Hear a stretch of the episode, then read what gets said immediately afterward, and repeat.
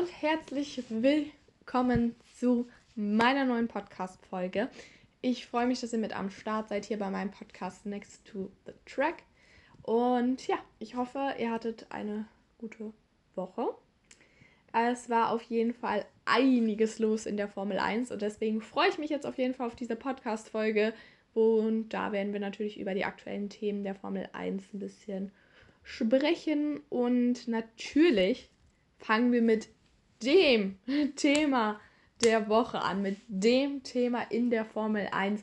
Und es ist selbstverständlich der Wechsel von Lewis Hamilton von Mercedes zu der Scuderia Ferrari.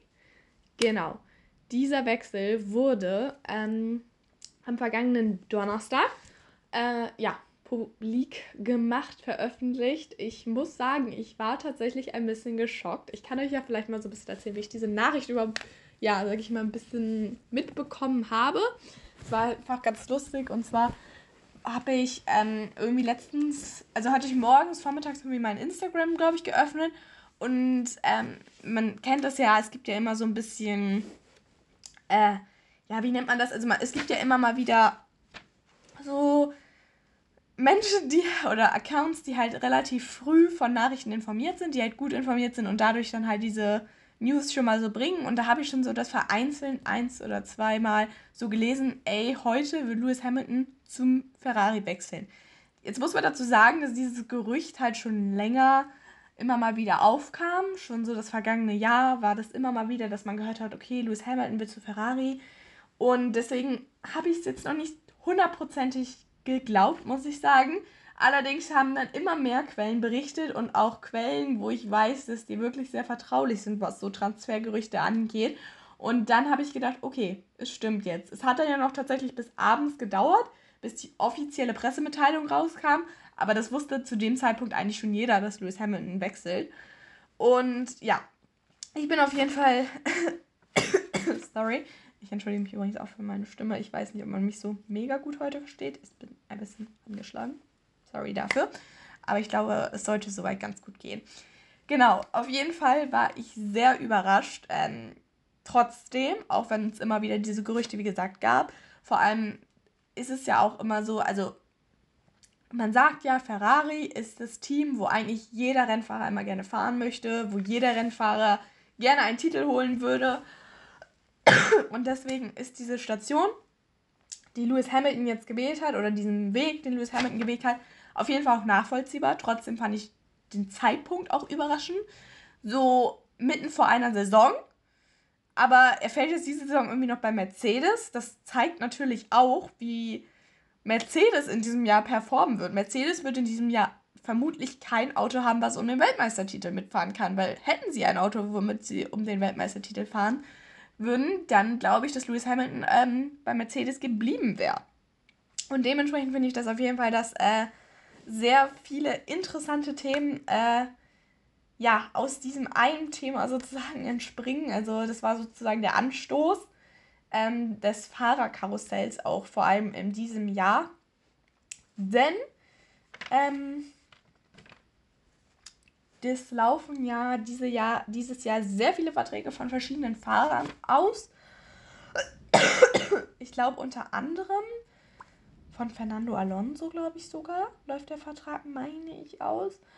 Ähm, genau, wie gesagt, von Carlos Sainz wird er jetzt auslaufen und der wird auch definitiv natürlich nicht verlängert werden, weil die ja schon einen neuen Fahrer quasi haben. Und dementsprechend ähm, sind auf jeden Fall viele Verträge, die dieses Jahr auslaufen. Man muss dazu sagen, dass zwei auch schon verlängert worden sind. Natürlich einmal Charles Leclerc und auch Lando Norris. Die haben beide ihren Vertrag verlängert. Das war natürlich aus der Sicht von dem Rennstellen auf jeden Fall eine sehr gute Entscheidung, weil ich würde mal behaupten, dass beide Fahrer, ich glaube, Toto Wolf hat sogar bestätigt, ähm, beide Fahrer definitiv eine gute Option für Mercedes gewesen wären, für einen Lewis Hamilton-Ersatz. Ähm, ja, das hat sich aber quasi geändert. Genau. Ja, also wir wollen auf jeden Fall ein bisschen noch äh, über Lewis Hamilton sprechen. Also er wagt jetzt diesen Schritt zu Ferrari. Wie gesagt, in der Art der Verkündung und auch des Zeitpunkts war ich schon überrascht auf jeden Fall. Trotzdem glaube ich, dass es für ihn ein guter Schritt ist, weil ähm, man Lewis Hamilton möchte, oder oft wird so davon geredet, man möchte als Formel 1-Fahrer quasi so ein bisschen wie den Legendenstatus ähm, ja, erhalten. Das hat vielleicht der ein oder andere Fahrer, das ist auch immer Ansichtssache. Klar muss man da einen Ayrton Senna nennen, natürlich muss man da auch einen Michael Schumacher nennen und da gibt es bestimmt auch noch ein, zwei andere Fahrer, wo man sagen kann, ja, auf jeden Fall, die waren, hatten schon so einen gewissen Legendenstatus in der Formel 1. Okay, warte mal kurz, ich trinke mal ganz kurz einen Schluck. So. Genau. Also auf jeden Fall ähm, ist das, glaube ich, schon auch so ein bisschen so ein Ziel von Lewis Hamilton, diesen Legendenstatus ähm, zu erlangen. Allerdings birgt äh, oder bringt diese Entscheidung natürlich auch gewisse Vor- und Nachteile mit sich. Ähm, dieser Mega-Move, habe ich ihn mal genannt, von Hamilton. Ähm, auf der einen Seite muss man natürlich sagen, es ist eine Veränderung. Sein Ziel ist der achte Titel und anscheinend sieht er die Chancen bei Ferrari höher als aktuell bei Mercedes. Und was natürlich auch ein Vorteil für ihn ist, viele Leute, die äh, seine engen Verbündeten, Vertrauten, die werden wahrscheinlich mit zu Mercedes gehen. Ich bin mir gerade nicht ganz sicher, aber irgendein Mechaniker war es, glaube ich, oder so. Der geht auf jeden Fall mit. Ähm, angeblich soll Ferrari wohl auch Peter Bonnicken, also seinem äh, Renningenieur, einen Vertrag angeboten haben. Also Ferrari, dass der auch mitkommen kann. dementsprechend bringt dieser Wechsel für Lewis Hamilton natürlich viele Möglichkeiten, viele Vorteile in gewisser Weise auch mit sich. Sorry. Allerdings muss man natürlich auch sagen, es gibt natürlich auch immer gewisse Nachteile, die wichtig sind zu nennen. Ähm, Ferrari hat man in der Vergangenheit gesehen, ist nicht das konstanteste Team. Immer wieder schleichen sich Fehler ein. Und wenn das passiert, was beispielsweise diese Saison oder letzte Saison fand ich, war das noch okay, aber vor allem davor, die Saison 2022, mit vielen ähm, strategischen Entscheidungen, also Fehlentscheidungen, oder ich weiß auch noch, als äh, bei Carlos Sainz irgendwie ein Rad auf einmal gefehlt hat beim Boxenstopp, ähm, ja, Ferrari hat sich in diesem Punkt auf jeden Fall gesteigert und verbessert. Aber was mich interessieren würde, was ist, wenn das wirklich dieses Jahr nochmal sich so wiederholt? Wie würde äh, Hamilton dann reagieren? Klar lief mal bei Mercedes auch was schief, aber das stand irgendwie nie so in diesem Mittel, nicht, nie so im Mittelpunkt, diese Fehler des Teams. Auch wenn Mercedes natürlich auch den einen oder anderen strategischen ähm, ja, Fehl-Move quasi, eine Fehlentscheidung mit dabei hatten. Ja, und ähm, natürlich gibt es dann auch die Frage, was ist, wenn es nicht funktioniert bei Ferrari? Das ist natürlich ähm, ein gewisses Risiko, was dieser Wechsel mit sich bringt.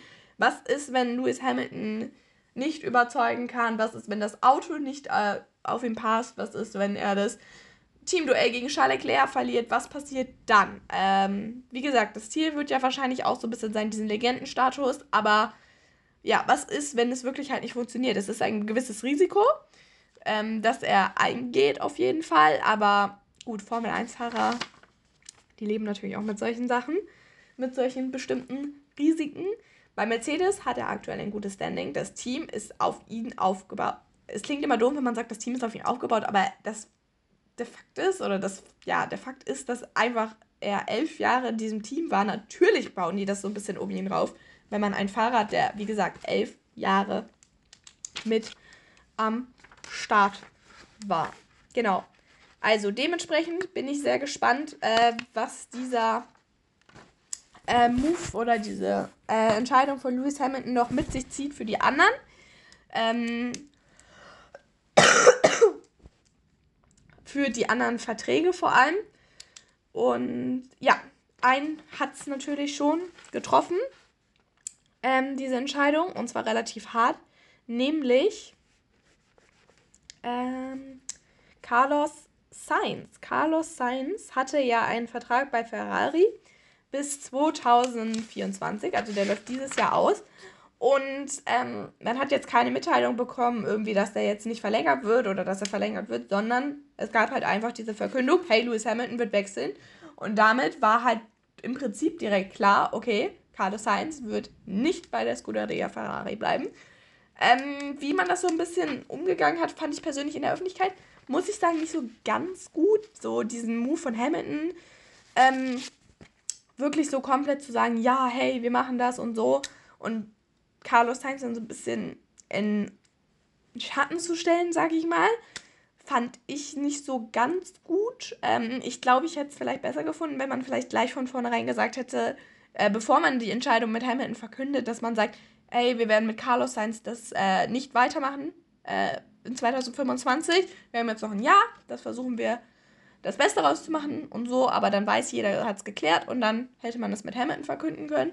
Ich glaube, das hätte ich von der Art her einfach ein bisschen besser gefunden. Gut, nun mal, nun wurde es halt so veröffentlicht.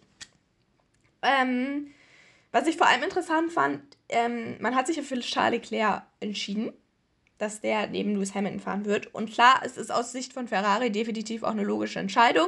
Charles Leclerc ist ähm, der Ferrari-Fahrer, den sie aufgebaut haben, den sie gefördert haben und natürlich wollen sie ihn im Team behalten. Aber wenn man sich so die Leistungen von Charles Leclerc und von Carlos Sainz anguckt, finde ich, dass man gar nicht so einen Unterschied machen kann. Klar, der eine hat mal den besseren Moment, der andere hat mal den nicht so guten Moment. Allerdings finde ich auch, dass ähm, Carlos Sainz trotzdem eine relativ gute Saison gefahren ist. Es waren immer wieder Fehler drin, ja, das will ich nicht bestreiten. Trotzdem war er der einzige Fahrer, der Red Bull geschlagen hat, also einen Sieg einfahren konnte. Und zu dem Zeitpunkt hätte es Charles Leclerc auch schaffen können, hat es aber nicht. Das war in dem Fall Carlos Sainz, der es geschafft hat. Und dementsprechend finde ich das sehr, ähm, ja, so, also ich kann die Entscheidung schon nachvollziehen, aber trotzdem finde ich, dass das ein wichtiger Punkt ist, den man nicht, ja, vernachlässigen sollte. Und ja, genau. Ich glaube, das ist auf jeden Fall wichtig. So, und dann würde ich sagen, machen wir direkt noch weiter bei Carlos Sainz. Und zwar, was sind denn jetzt überhaupt seine Optionen, die er hat? Also, er wurde jetzt quasi bei Ferrari rausgeschmissen. Aber er hat natürlich gewisse Optionen. Ähm, wir fangen mal an. Die vielleicht realistische äh, Option äh, ist meiner Meinung nach tatsächlich Audi, wenn die in die Formel 1 einsteigen. Und 2025 könnte das natürlich dann schon mal die ersten, ja, Annäherungen sein, wenn er dann einen Vertrag bekommen würde, weil ich glaube, dass es nicht schlecht ist, wenn du einen Fahrer hast, der vielleicht schon ein Jahr im Team ist. Das kann durchaus was äh, helfen. Also wie gesagt, für mich Audi. Äh, neuer Rennstall, es gab immer mal Interesse und natürlich auch wegen den Verbindungen von Carlos Sainz Senior, also von dem, seinem Vater von Carlos Sainz. Der äh, ist nämlich bei Audi in der Rallye Dakar unterwegs, hat ja auch dieses Jahr den Titel geholt und dementsprechend hat er natürlich da gute Verbindungen hin. Und ähm, ja, ich könnte mir diesen Wechsel, wie gesagt, durchaus gut vorstellen. Mercedes, ähm, klar, ist auch eine Option, ist ein freier Rennsitz. Glaube ich persönlich aber nicht unbedingt dran, weil ich denke, dass Mercedes andere Favoriten hat, die vielleicht aus, aus den eigenen Förderprogrammen kommen. Und das kommt Carlos Sainz eben nicht. Oder aus den eigenen ja, Mercedes ähm, motorisierten Fahrzeugen.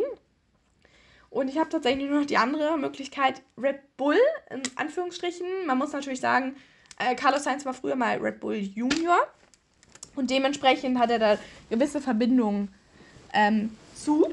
Allerdings hat es natürlich auch, wie wir jetzt sehen, weil er jetzt bei Ferrari fährt, nicht direkt geklappt mit einem Red Bull Sitz. War damals, glaube ich, mit Max Verstappen bei Toro Rosso, wenn ich das richtig mich erinnere. Und ähm, Red Bull ist natürlich auch eine Aufgabe, da musst du dir halt wirklich gut überlegen, ob du dir die antust, sag ich mal in Anführungsstrichen, neben Max Verstappen zu bestehen, ist nämlich aktuell super schwierig. Und außerdem gibt es halt auch noch, glaube ich, im Kreis von Red Bull immer mal wieder andere Favoriten. Es herrschte jetzt das Gerücht, dass wohl Alex Albon äh, bei Red Bull 2025 einen mehrfachen einen, Mehrjahresvertrag wohl hat. Das hat allerdings James Wolfs ähm, jetzt gestern bei der Autopräsentation äh, verneint. Also er hat wohl einen Vertrag bei Williams. Aber natürlich gibt es äh, auch noch andere Favoriten, mit denen Red Bull immer mal wieder in Verbindung gebracht wird. Und natürlich haben sie auch ihr eigenes Nachwuchsteam, wo ähm, oder ihr eigenes Tochterteam mit Daniel Ricciardo und Yuki Tsunoda und natürlich auch noch jemanden wie zum Beispiel Liam Lawson. Genau, also mehrere Optionen für Carlos Sainz. Wie gesagt, für mich die realistische tatsächlich einfach ähm, Punkto Audi, weil ich glaube, dass das für ihn, glaube ich, auch eine gute Option wäre. So, wir machen eine ganz kurze Pause und dann würde ich sagen, melde ich mich gleich und dann wollen wir natürlich noch ein bisschen über den Sitz bei Mercedes sprechen und es waren ja auch noch ein paar Autopräsentationen dran. Also, bis gleich. Hallo und herzlich willkommen zurück zu meinem Podcast Next to the Track. Ich freue mich, dass ihr mit am Start seid. Hier bei meiner neuen Podcast-Folge. Wir haben gerade schon über den Wechsel von Lewis Hamilton, über den Hammerwechsel gesprochen. Und natürlich auch über die Chancen von Carlos Sainz. Und nun wollen wir natürlich auch noch ein bisschen darüber reden, wie sieht es eigentlich bei Mercedes mit dem freien Platz aus? Wer ähm, hat da die größten Chancen quasi zurückzukehren oder zu Mercedes zu kommen, um Fahrer zu werden. So. Natürlich muss man sich Mercedes erstmal selber ein bisschen klar werden, was sie überhaupt für einen Fahrer wollen von einem Profil. In der vergangenen Saison hatten sie mit George Russell und natürlich auch mit Lewis Hamilton zwei Fahrer, die beide die Nummer 1 sein wollten im Team. Und ähm, dann ist natürlich die Frage, ist George Russell jetzt der alleinige Leader, der vielleicht einen eher Nummer 2 Fahrer in Anführungsstrichen an der Seite haben soll oder möchte man diese Konkurrenz im Team haben?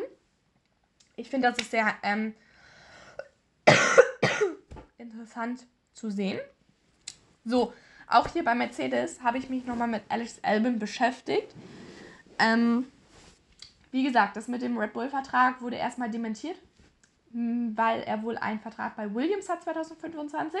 Da könnte man sich allerdings vorstellen, dass vielleicht doch ein Wechsel innerhalb der Teams stattfindet, da Williams ja die Motoren von Mercedes hat und dadurch sehr oder eng verbunden miteinander sind. Und da könnte man sich natürlich so einen Wechsel ähm, definitiv auch vorstellen.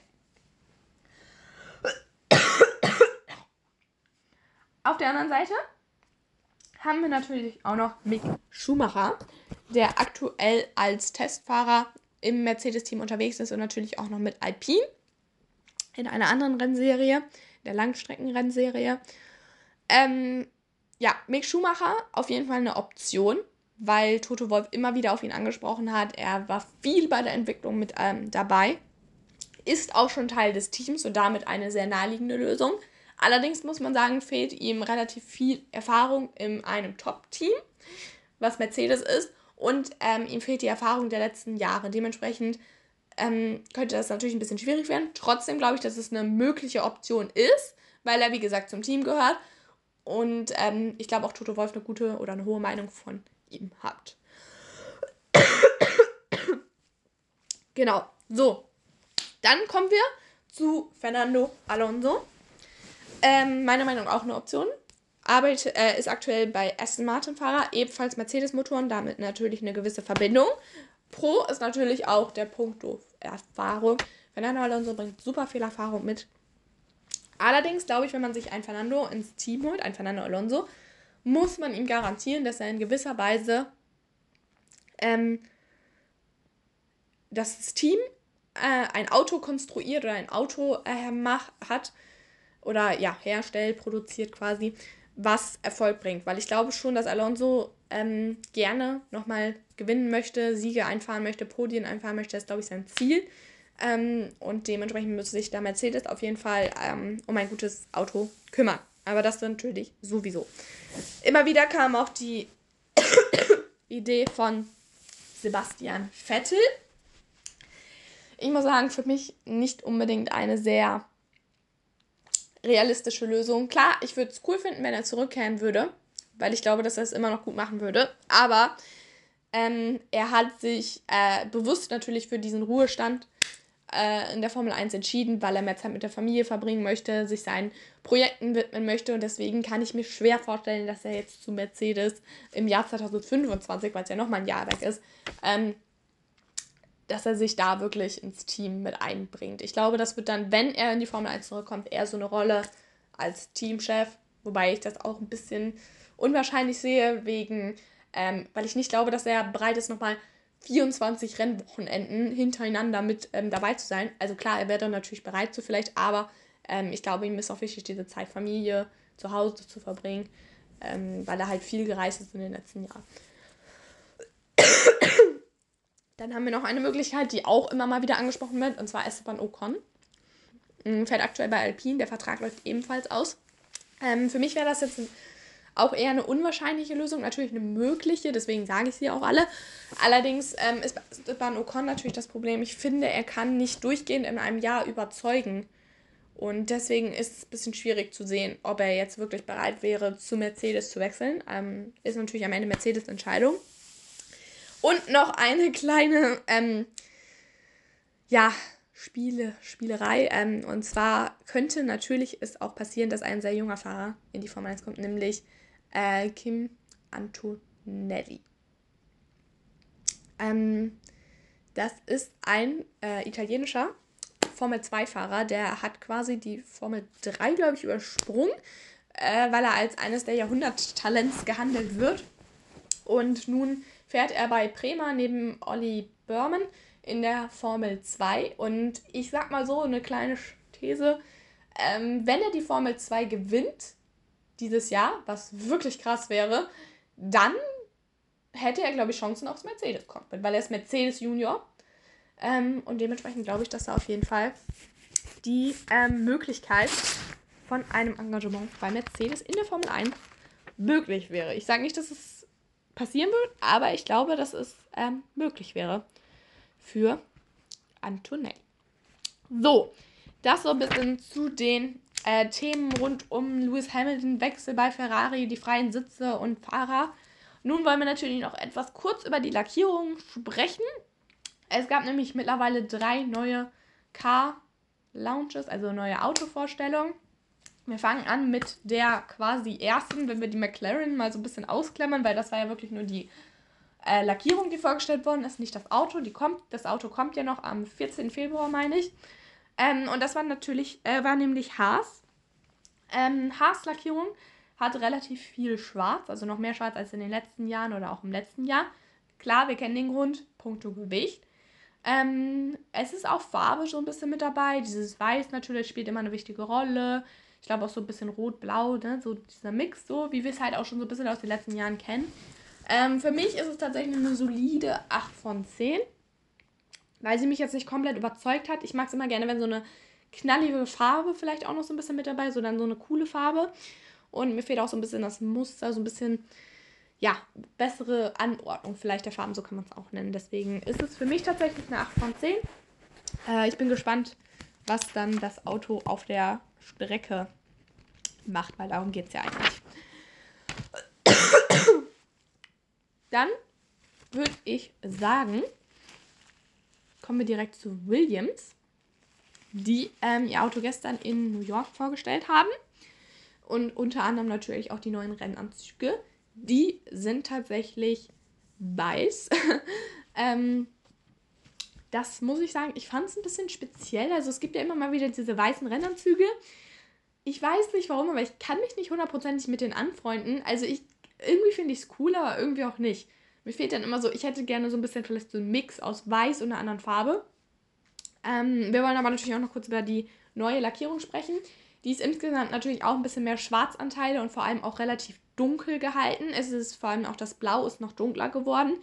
Ich finde es ganz cool, weil es so ein bisschen dynamischer wird.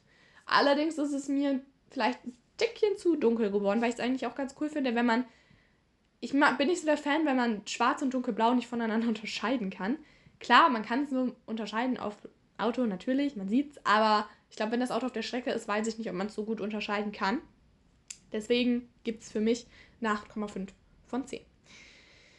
So, und dann kommen wir auch zum äh, letzten Team, die ihr Auto gestern vorgestellt haben. Ich glaube, es müsste London gewesen sein, nämlich Stake F1 Team, ehemalig sauber Alfa Romeo.